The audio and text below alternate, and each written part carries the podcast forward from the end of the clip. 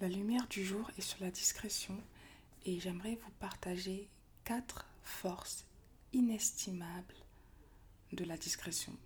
C'est intéressant parce que la discrétion n'est pas toujours vue de manière améliorative, alors que je pense que c'est une des caractéristiques qui apporte le plus de force à l'être humain.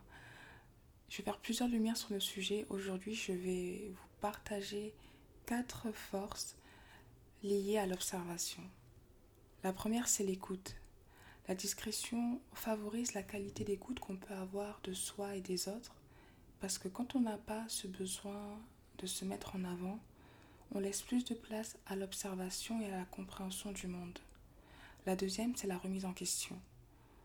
On se remet plus facilement en question et on a moins d'ego à reconnaître ses torts et ses erreurs comme on écoute les autres et qu'on les écoute pour les comprendre, on arrive à capter le message qui pourrait nous faire face à des erreurs que nous commettrions.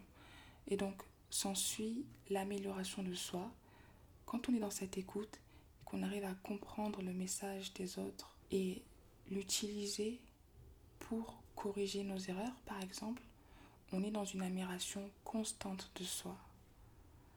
La dernière, c'est l'appréciation des choses raffinées. Parce que quand on est encore dans cette observation, sans besoin de mise en avant, on prend le temps d'apprécier les, choses qui nous entourent.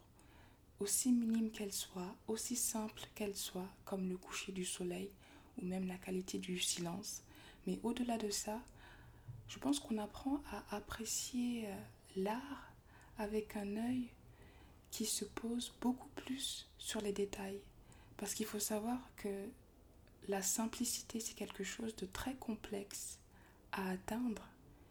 Et quand on a une attitude qui suggère la discrétion, on prend le temps d'apprécier tous ces détails qui contribuent à la beauté globale d'une œuvre.